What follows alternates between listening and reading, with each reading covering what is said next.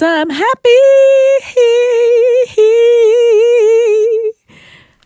Guten Abend, liebe Hörixes, HörerInnen, Höris da draußen an den Empfänger. Wie gendert eins das eigentlich? Wahrscheinlich genauso wild wie alles andere. Ihr hört FSK, das freie Senderkombinat auf 93,0 FM im Hamburger Stadtgebiet, auf 101,7 im Kabel, auf Kanal 12C, glaube ich, im äh, 12C MUG auf DAB Plus oder wenn er denn gerade läuft, auch natürlich auf unserem Livestream auf fsk-hh.org. Und ich freue mich heute mal wieder live zu senden. Ihr hört Quarantimes, die Nachtschau, emanzipatorisches und widerständiges in Zeiten der Krone. Ich bin Trailer Sparks und heute bin ich nicht alleine im Studio und ich hoffe, es rufen noch mehr Friends an. Ähm, und so habe ich mir auch nur ein vages Thema gesetzt und das ist auch meine erste Quarantimes Abendsendung tatsächlich. Für alle die, die regelmäßig meine Sendung, ob als Podcast oder live hören, euch wird aufgefallen sein, eins hört sehr oft meine Morgenstimme. Die Sendung lief bis vor kurzem immer um 7 Uhr früh und ich habe sie jetzt auf 22 Uhr abends gewechselt aufgrund des Jugendschutzes, damit ich meinen eigenen Sender nicht womöglich in Bedrouje, Bredjouje, Bedudududu, Bouillon bringe, aufgrund meiner Neigung, pornografisch detailliert zu sprechen. Ja, das Thema der heutigen Sendung also ist nicht eins, was sich unter einem bestimmten Satz subsumieren lässt, zumindest jetzt noch nicht, vielleicht später dann, wenn ich den Titel dann setze, um es auf freie-radios hochzuladen. Aber es geht irgendwie um dieses, ich wollte einfach schöne Texte zum neuen Jahr lesen, Texte, die einen inspiriert haben oder ähm, Begegnungen, die eins gehabt hat, Erlebnisse, die eins gehabt hat, Lieder, die eins gehabt hat, die einen dazu inspirieren, in der Revolte zu leben und in der Revolte leben, das kann vielfältig verstanden werden. Und was ich mit in der Revolte leben meine, ist, naja, hm, also, äh, vielleicht wird das klarer, wenn wir über die bestimmten Beispiele sprechen. Außerdem wollte ich euch auch ein bisschen erzählen, was ich dann in den letzten Wochen so gelesen habe und was mich beschäftigt habe. Und das klüngelt sich alles dann irgendwie ganz nice zusammen zu der heutigen Sendung. Mit mir hier im Studio sitzt eine andere Person. Hallo, ich bin Schmu. Hey Schmu, was machst du denn hier in Hamburg? Äh, naja, ich besuche hier die Genossin von FSK und bin zu Gast aus Halle und wollte mir mal eure Sendung so anhören. Ja, jetzt hörst du sie nicht nur an, sondern jetzt machst du sie gleich mit. Okay, Surprise, das hatten wir gar nicht abgesprochen, dass ich jetzt. Oh mein Gott! ja, Überraschung, anderes Radioschaffendes.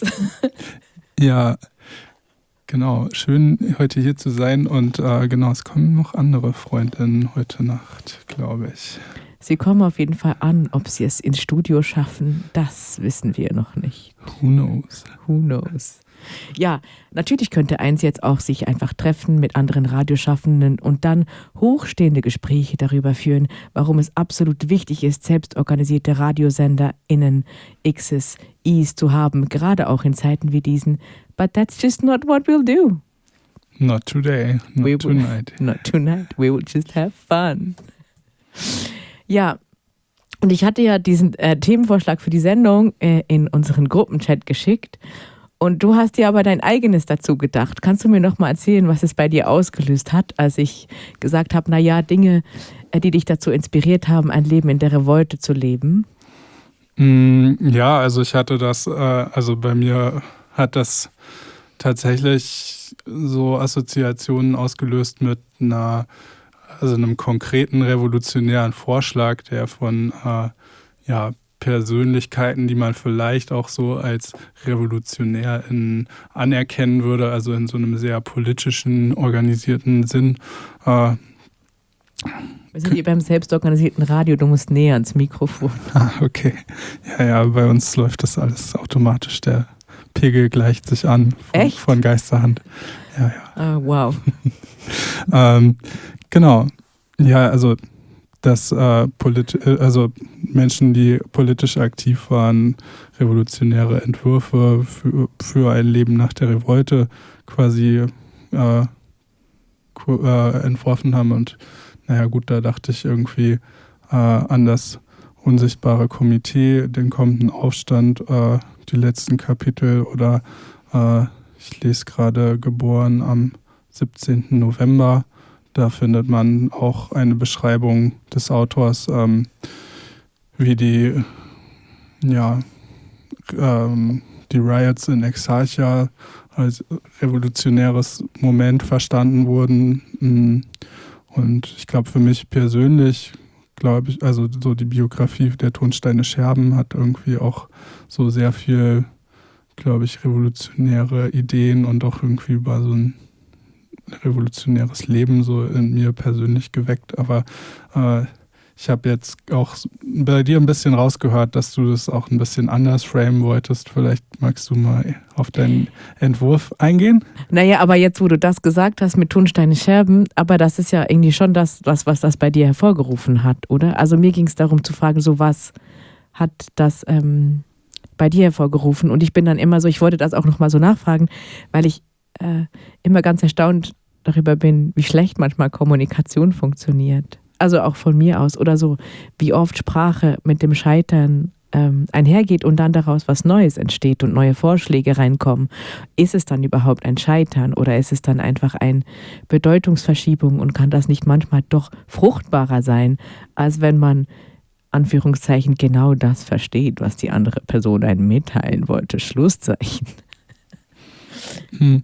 Ja, das ist sicherlich, hat das auch einen Raum geöffnet jetzt in der Unterhaltung zwischen uns und äh, wir können äh, vielleicht gucken, was wir darunter verstehen.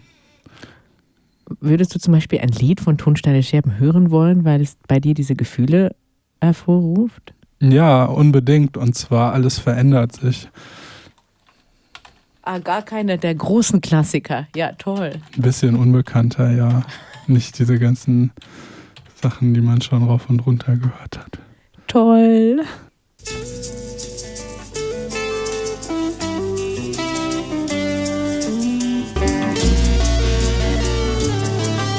Du kannst nichts verändern, wenn du allein bist. Und zack, in diesem Moment kriegen wir einen Anruf. Hallo, könnt ihr uns hören? Ja, wir können euch hören. Laut und klar. Oh, das ist wunderschön. Woher ruft ihr denn an und wer seid ihr? Wollt ihr euch kurz vorstellen? Wir sind Leute, die auch nach revolutionären Utopien suchen. Freunde zusammen und auf dem Weg zu euch. Mobil der Deutschen Bahn hocken. In größter Vorfreude. Ja, wunderschön. Was wäre denn, was wär denn eure Utopie für das äh, deutsche Bahnnetz?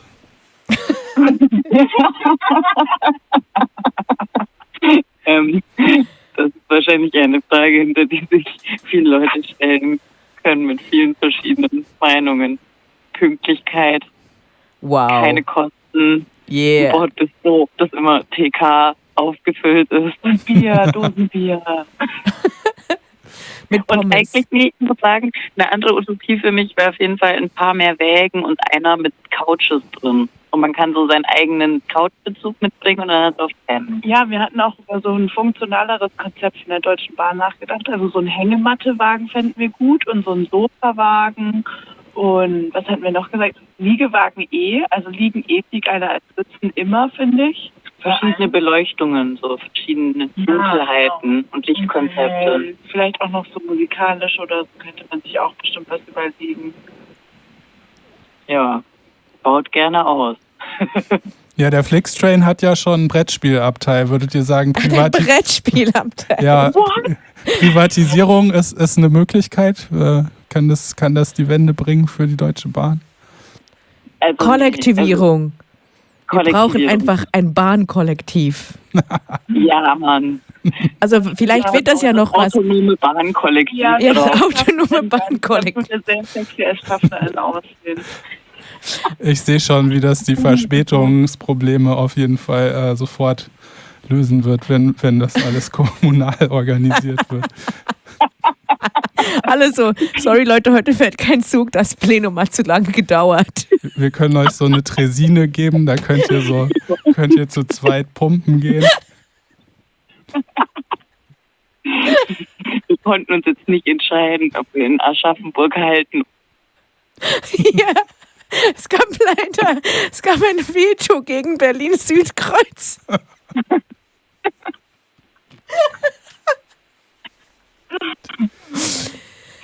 ja, ich glaube, es wäre großartig. Ich sehe es auf jeden Fall auch schon Und- für nach der Revolution. Ja, und dann ist es auch einfach kein Thema mehr von Pünktlichkeit, weil dann hat man, also das Problem ist ja mit der Deutschen Bahn, dass man die Erwartung an Pünktlichkeit hat. Aber wenn ich weiß, es ist ein, ein kollektives Projekt, also ein Kollektiv, dann habe ich ja die Erwartung an Pünktlichkeit gar nicht. So wie wenn ich hitchhike oder Da hat man auch trampe. mehr Verständnis für. Ha? Da hat man auf jeden Fall auch dann ein bisschen mehr Verständnis für, weil man es halt auch ein bisschen cool findet. Genau, man findet es eben auch ein bisschen cool, dass Zeit nicht mehr so eine Rolle spielt. Ja. Ja, und es wäre vielleicht nach anderen Bedürfnissen als Zeit ein bisschen ausgerichtet, wie zum Beispiel Verbindungen. Ich glaube, der Schwarzwald wäre dann untertunnelt. Das ist ja mein großes, ähm, meine große Utopie. In Kürze erreichen wir dann am Hafen. Oh, ihr seid ja wirklich bald da. Äh,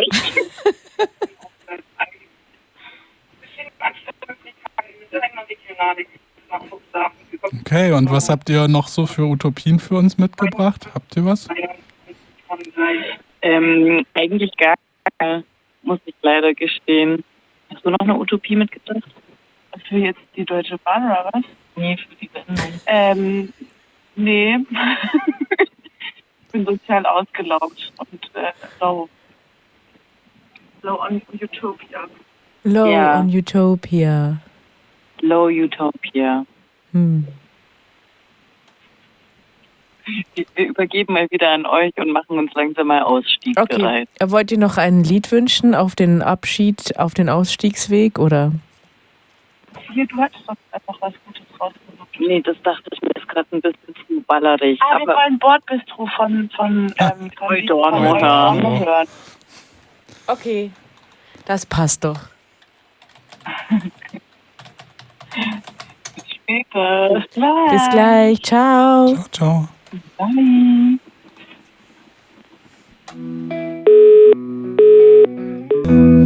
und werd deshalb heute Abend ins gehen. Ihr hört Quarantimes, die Nachtschau auf FSK, dem freien Senderkombinat.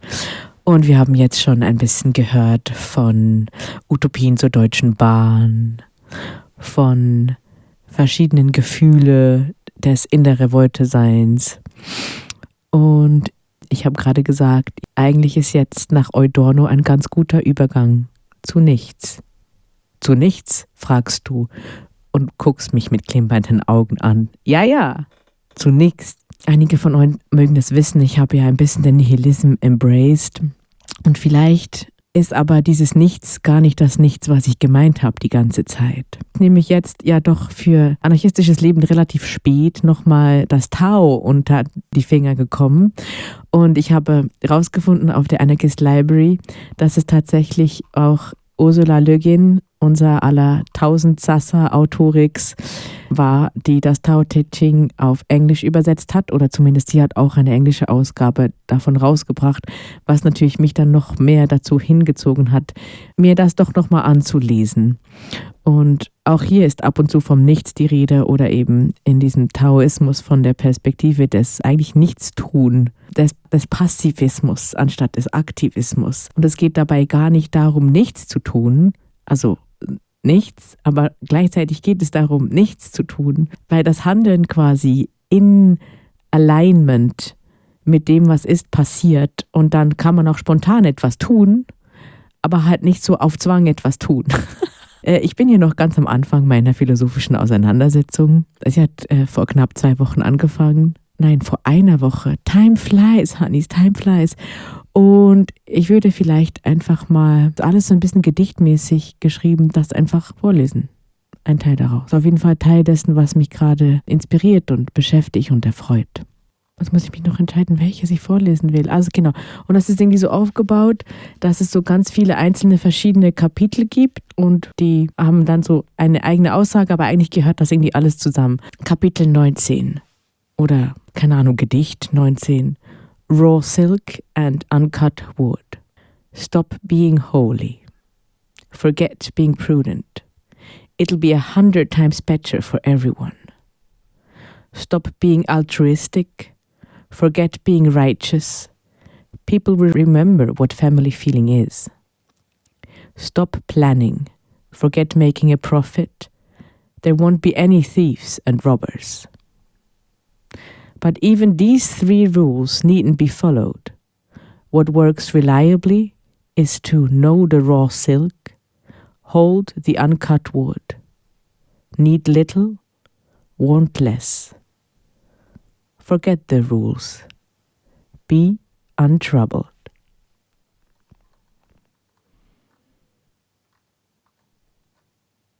Ich fand eigentlich einige mega nice und kann es auf jeden Fall einfach empfehlen, sich das einfach mal anzulesen.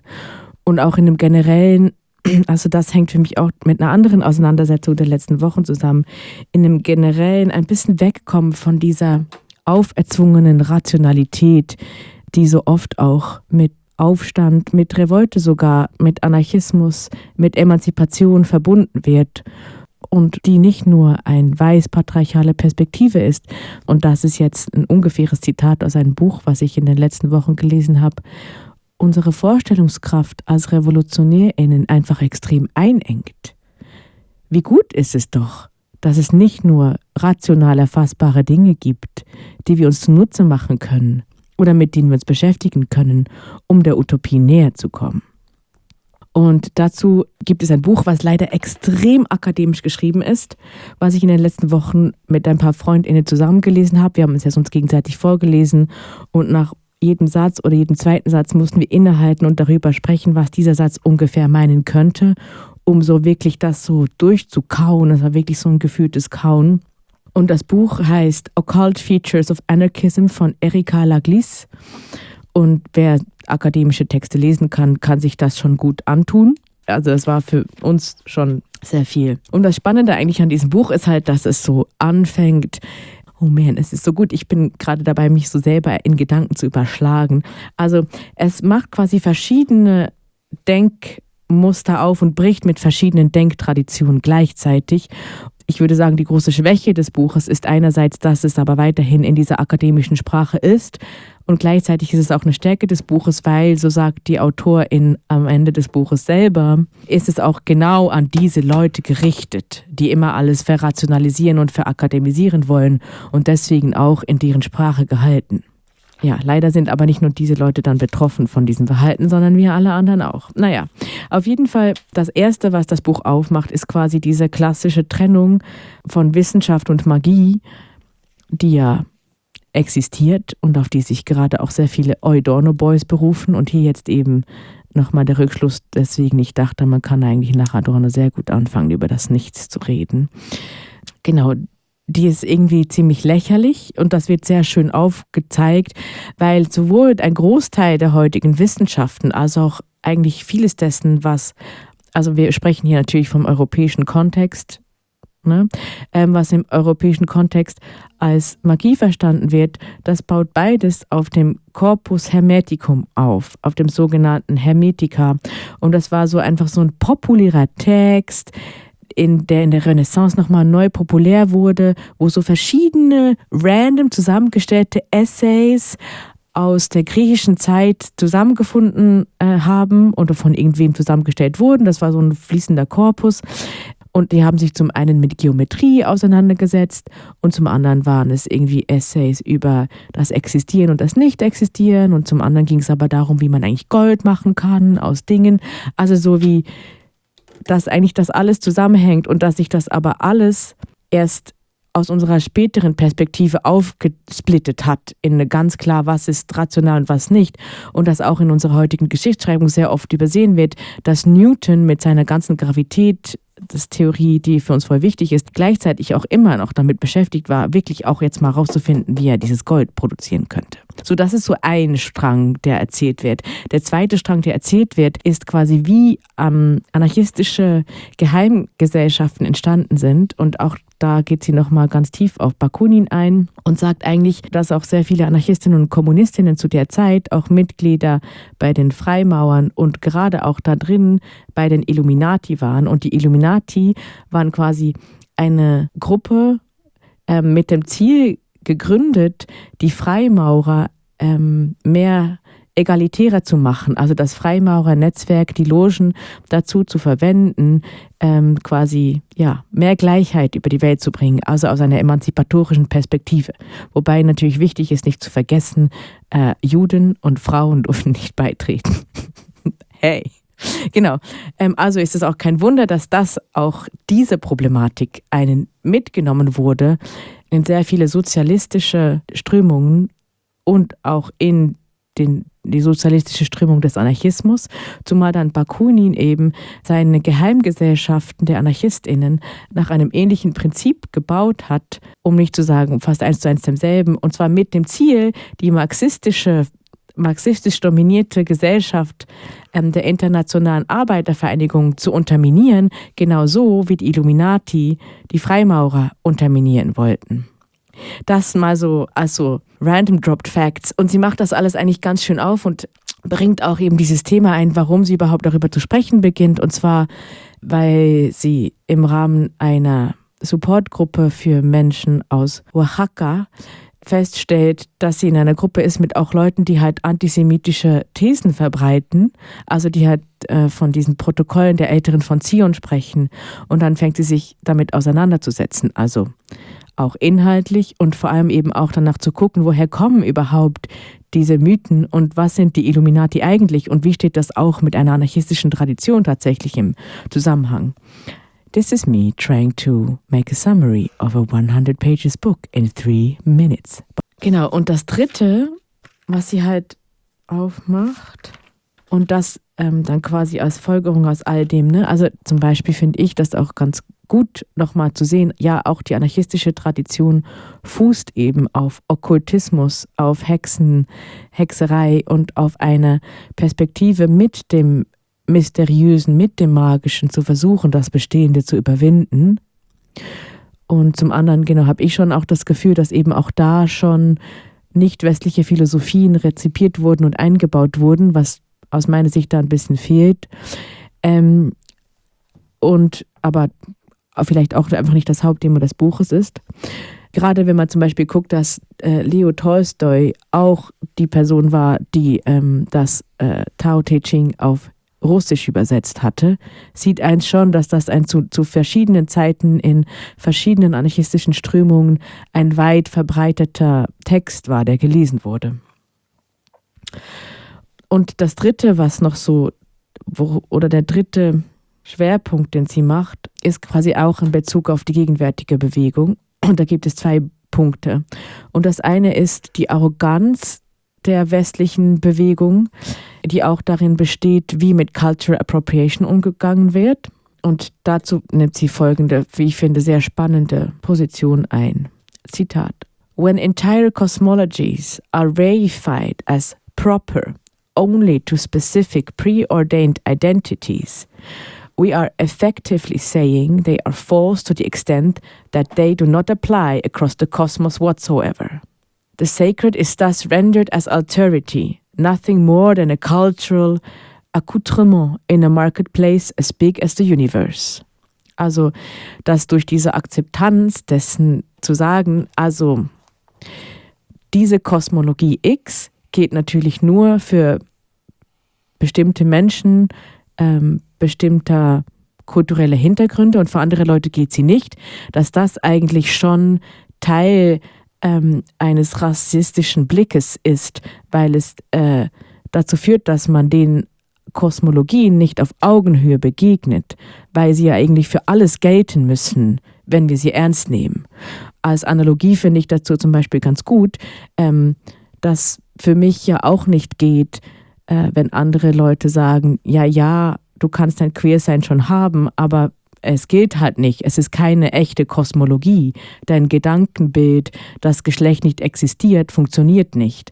Und ich kann ja mit Leuten aber gar nicht auf Augenhöhe in Kontakt treten, wenn sie diese meine Wahrheit nicht akzeptieren. Was natürlich nicht heißt, dass alle trans sein müssen, aber ihr könnt, ihr könnt.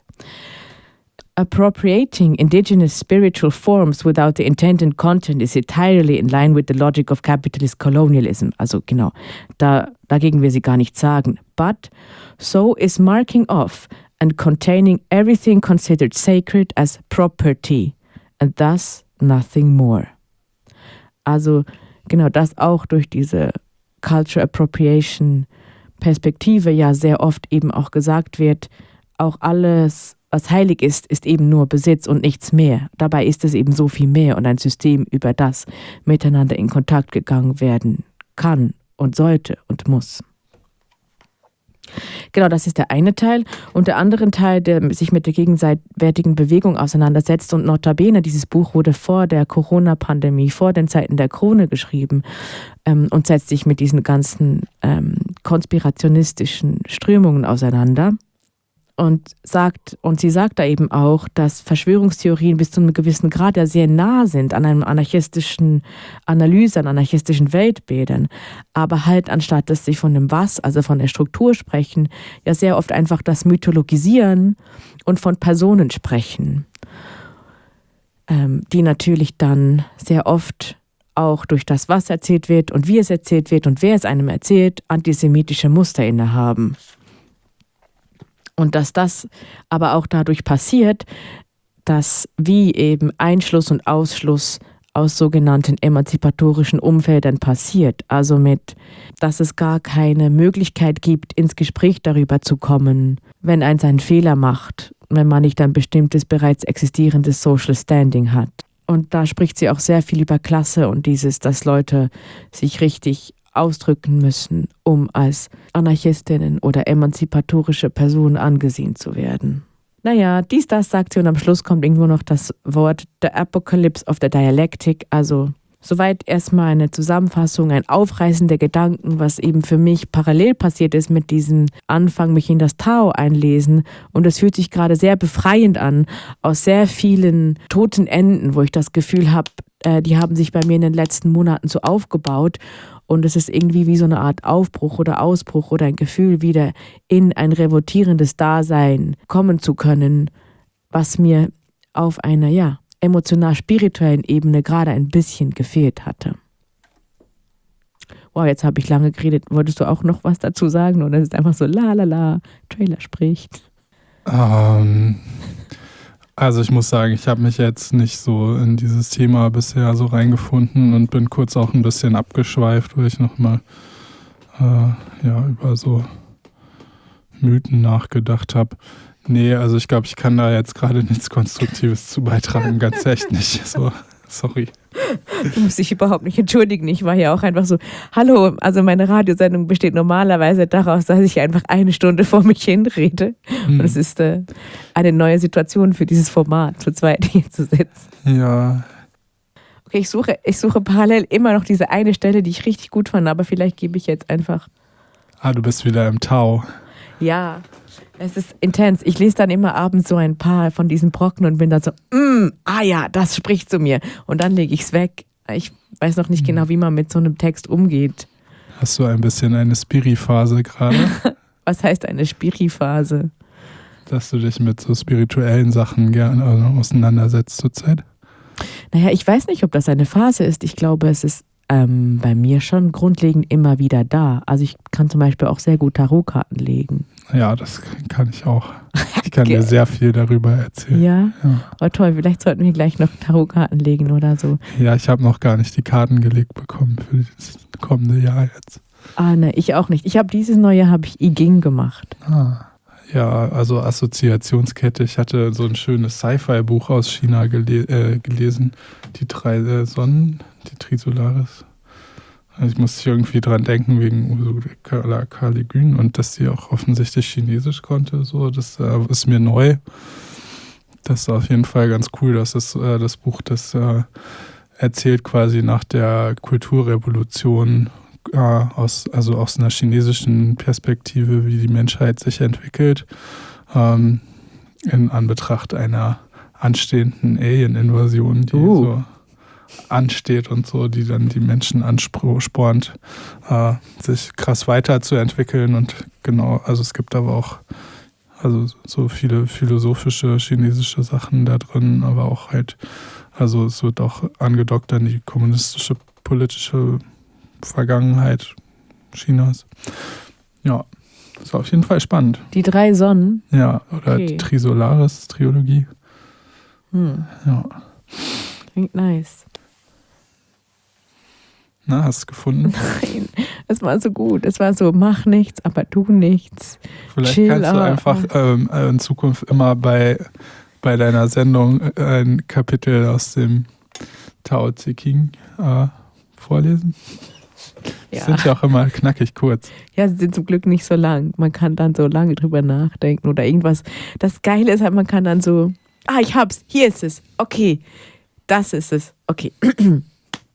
Kapitel 34, Perfect Trust. The great way runs to left, to right, the 10,000 things depending on it, living on it, accepted by it. Doing its work, it goes unnamed. Clothing and feeding the 10,000 things, it lays no claim on them and asks nothing of them. Call it a small matter. The 10,000 things return to it, though it lays no claim on them. Call it great. So the wise soul without great doings achieves greatness. Und dann das danach. Nein, Mann, es ist immer noch nicht das, was ich meine. Also sind auch alle sehr ähnlich, muss ich jetzt aber hier mal sagen. Ja, so ist es mit so kosmischen Wahrheiten. Die, die müssen eigentlich gar nicht so differenziert sein, Nee. in, was sie ausdrücken, weil es ist alles so universell. Das ist alles so universell. Naja, egal. Hauptsache nichts. Hauptsache nichts. Okay, ich mache jetzt mal ein Lied an. Und äh, äh, das ist eine meiner ersten musikalischen Erinnerungen. Und immer noch ein Lied, was mich sehr inspiriert, immer wieder. Es ist Freddie Mercury, Living on My Own. Got to be some good times ahead. Ja, wir sind während Freddie Mercury's Living on My Own direkt äh, tief in Gespräche über Spiritualität und Esoterik kurz abgetaucht. Ja, ja. Genau, ich habe ich hab mich da früher auch früher mal interessiert, aber da so ein bisschen, also ich interessiere mich gerade nicht mehr so viel dafür. Es ist irgendwie nicht mehr so ganz mein Thema. Und vielleicht, also wir haben ja jetzt auch nicht mehr so lange und äh, du hast aber doch so ein, so ein richtiges äh, Goldstück noch äh, ausgegraben, habe ich gesehen für die Show heute. Und oh mein also Gott, stimmt. Ja, okay, bevor, fuck, ja, bevor wir du jetzt hast hier. noch eine Viertelstunde. Scheiße, es ist immer Und das, Gleiche. ist so das zum Beispiel auch das Thema, was mich so ein bisschen mehr interessiert, weil es ein bisschen weltlicher ist. ja, genau. Es ist auch das Thema dieser Sendung, dass ich immer gegen Ende der Sendung merke, ich habe keine Zeit mehr. Ah, sehr gut, ja. So, es ist eine klassische Sendung. ähm, genau. Und zwar ähm, die Freundin. Die Freundin, die findet man im, im Internet, im Forum Queeres Archiv München. Die haben ähm, einige Ausgaben der Freundin archiviert. Ja, und das war eine lesbische Wochenzeitschrift, die in den 1920ern bis 1929 erschienen ist in der Weimarer Republik. Und es ist einfach der Hammer. Es ist der Hammer, diese lesbische Wochenzeitschrift zu lesen und festzustellen, es gibt jede Woche mindestens einmal das Thema Trans. Und zwar von verschiedenen Perspektiven. Ähm, es gibt einmal so ein, ein Sonderteil, der heißt Die Welt der Transvestiten. Der wird dann später so etabliert. Es gibt auch Diskurse darüber, sollte man jetzt Transvestiten heißen oder Transsensible. Das waren so zwei verschiedene Schulen, die scheinbar sich damals damit auseinandergesetzt haben. Transvestitenfragen, also Einsendungen von äh, LeserInnen. Dann der Kampf der Transvestiten, wo Werner Kn schreibt. Es ist sehr. Äh, Nee, mach weiter. oder sorry. willst du vorlesen? Nein, nein, nein. Ich dachte nur, da ist gerade auch so ein Gedicht, das, äh, das ist auch irgendwie schön. Ich glaube, es ist einfach nur ein Liebesgedicht. Ja, okay. Entschuldigung, nee, ich bin dir voll in die Parade gefahren. Kein Problem.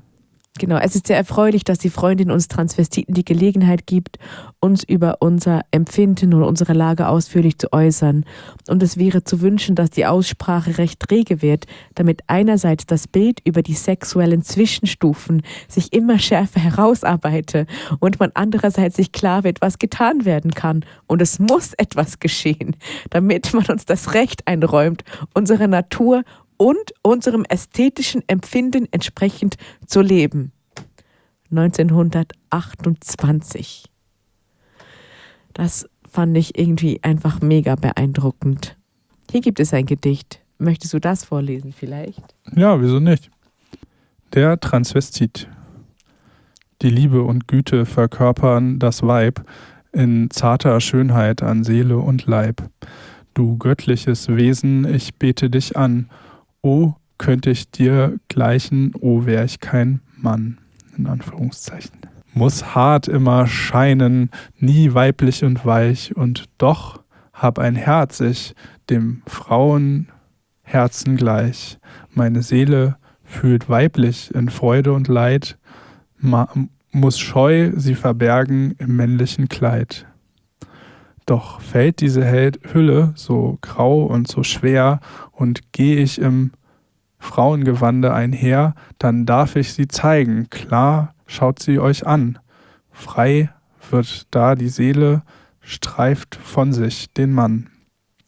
Drum bin ich nur glücklich im Frauenkleide, dann find ich mich selbst, hab am Leben erst Freude.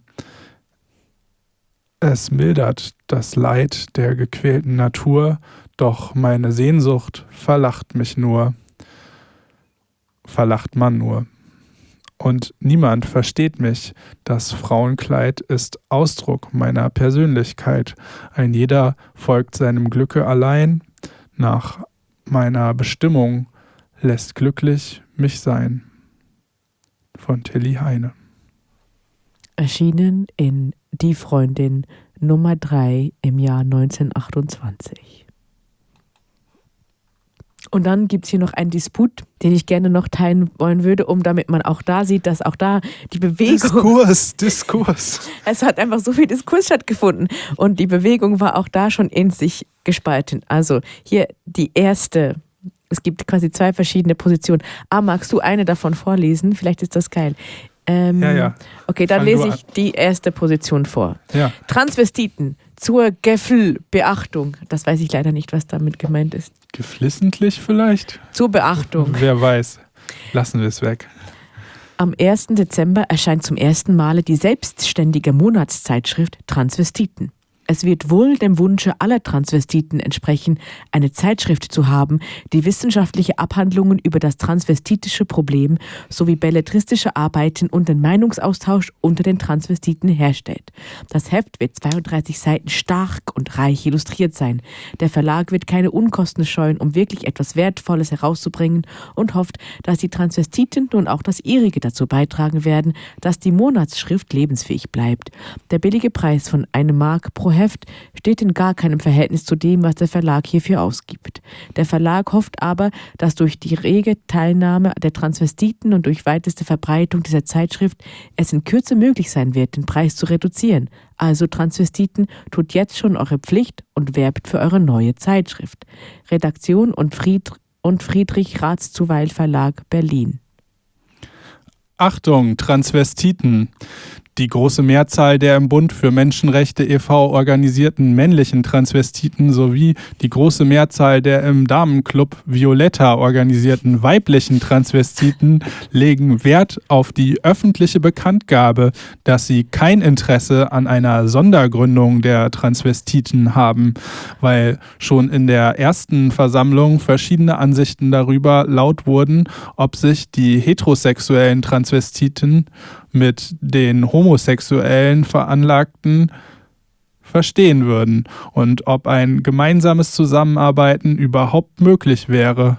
Die große Mehrzahl der bereits organisierten Transvestiten vertritt den Standpunkt, dass ihre Interessen am besten durch die beiden oben genannten Organisationen vertreten werden und dass daher ein besonderer Transvestitenvereinigung erwünscht ist. Unerwünscht. Oh ja, unerwünscht ist sie natürlich, genau. Darum ging es den Menschen, sorry, das darf man natürlich nicht falsch wiedergeben. Die Geselligkeit unter den Transvestiten kann am besten dadurch gefördert werden, dass diese sich an den Donnerstagabend, wo ja regelmäßig Transvestitenball in der Zauberflöte Geil. Kommandantenstraße 72 stattfinden, beteiligen. Oder an den Abenden des Damenclubs Violetta jeden Mittwoch, Sonnabend und Sonntag teilnehmen. Wir bitten die Transvestiten davon Kenntnis zu nehmen, dass Lotte Hahn, Leiterin des Damenclubs Violetta, derzeit bereit ist, ausverkauft, aus, Auskunft zu erteilen. Die Redaktion. Na, meinst du, das hätte Freddie Mercury auch äh, gefallen? Ja, auch das mit der Diversifizierung der Sexualität und den Graustufen und so, oder? Das wäre bestimmt voll sein Take gewesen. Ja. Ist einfach, ist auch mein Take. Take. Oh, es ist schon, äh, ich finde es irgendwie mega äh, spannend auf jeden Fall, dass der Diskurs so, so rege ist und war und dass er halt eben in einer lesbischen Frauenzeitschrift so viel Raum eingenommen hat und würde mir wünschen, dass die gegenwärtige feministische Bewegung sich da eine Scheibe abschneidet von vor 100 Jahren. Mm. Ja. Weiß ich nicht. Das war irgendwie das, was ich dazu sagen wollte. Fallen dir Hm. noch Dinge ein, die du sagen willst? Back in the days, als es noch keine Turfs gab. ja, irgendwie, hä? Wo kommen die her? Das ist irgendwie eine moderne Erscheinung. naja, oder vielleicht sind es ja nicht eine moderne Erscheinung, sondern äh, es ist eine Erscheinung der Frauenbewegung. Weil ich meine, die lesbische Zeitschrift ist natürlich ein queeres Projekt. Hm. Oder? Also, dass man, oder weiß ich nicht. Ich denke das, während ich das sage. Ah, Äh, also der Unterschied ist, da geht es ja gar nicht um die Frauenbefreiung, also um Mhm. den Feminismus, sondern es geht halt um Queerness. hm. Und ja, Ja, und vielleicht gab es halt auch noch, also gibt es nicht so diese, gab es nicht so diese Positionierung in einer historischen Bezugnahme auf irgendwie materialistischen Feminismus und so, wie man die halt heute hat, so. nö, also von Materialismus habe ich hier nicht so viel gelesen. Eher sehr viele Fotos von nackten Personen mit Brüsten. Ja, die Gesehen. sehen tatsächlich alle aus, als könnten die so von Michelangelo eigentlich irgendwelche Skulpturen aus Marmor sein in diesen. Schwarz-Weiß-Bildern. Mhm. Cute. Ja. Franz Ferdinand hat mich auf jeden Fall inspiriert, zu akzeptieren, dass Menschen Verbrechen begehen. Das, das habe ich auch, und zwar mit äh, Judas Priest, Breaking the Law. Breaking the law, breaking the law. Okay, ähm, na, wir können ja noch, ich würde erstmal, ah, aber Journey hatten wir auch. Oh, das haben wir noch nicht gespielt. Nee, wir haben einfach noch fa- fast nichts gespielt. Also wir spielen jetzt hier erstmal Journey, Don't Stop Believing. Was, was macht das Lied mit dir? Es bringt mich zum Träumen und erinnert mich an nostalgisch an manche Nacht in, im Nordkiez in Berlin in meiner Stammkneipe Trash Tresen. Ganz schöne Erinnerung.